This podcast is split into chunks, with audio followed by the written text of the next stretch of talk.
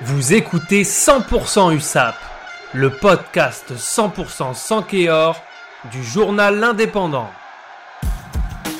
Devant à la pause, l'USAP a finalement chuté à Colomiers 23 à 18 mardi 22 décembre pour le dernier match de l'année 2020. Frustrant, même si les Catalans terminent l'année en tête du championnat de Pro D2.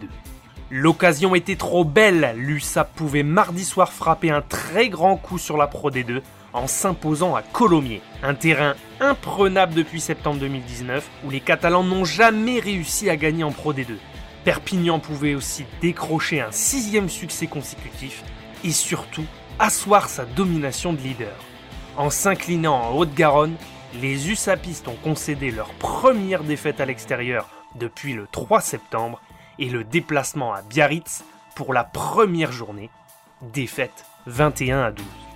Après un succès probant contre Oyonnax 20 à 10, l'USAP a débarqué à Colomiers pleine de confiance. Et elle le démontre dès la toute première mi-temps, propre, efficace, solide en défense. La formation catalane a fait le job. En tête à la pause, les hommes du trio Arletas, Bastide, Freshwater voient la victoire s'esquisser surtout avec le banc aligné, Lam, Walker, Fassalele, Héroux, Chouli, Degmash, mais par la suite, rien ne s'est passé comme prévu. À la 54e, le staff catalan abat ses premiers jokers et fait entrer d'un coup Walker, Héru et Fassalele. Prometteur sur le papier, sauf que le deuxième ligne Samoan connaît une entrée en jeu plus que délicate. Il se met à la faute dès sa première action et offre un essai de pénalité aux locaux en écopant en plus d'un carton jaune. 13 à 12, Colomiers passe devant pour la première fois du match.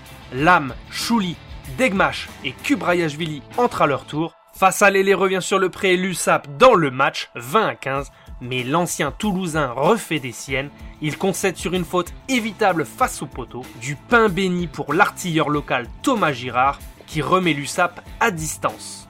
Une dernière pénalité de Melvin Jaminet, auteur de 18 points ce mardi soir, permettra aux Catalans de revenir avec le bonus défensif.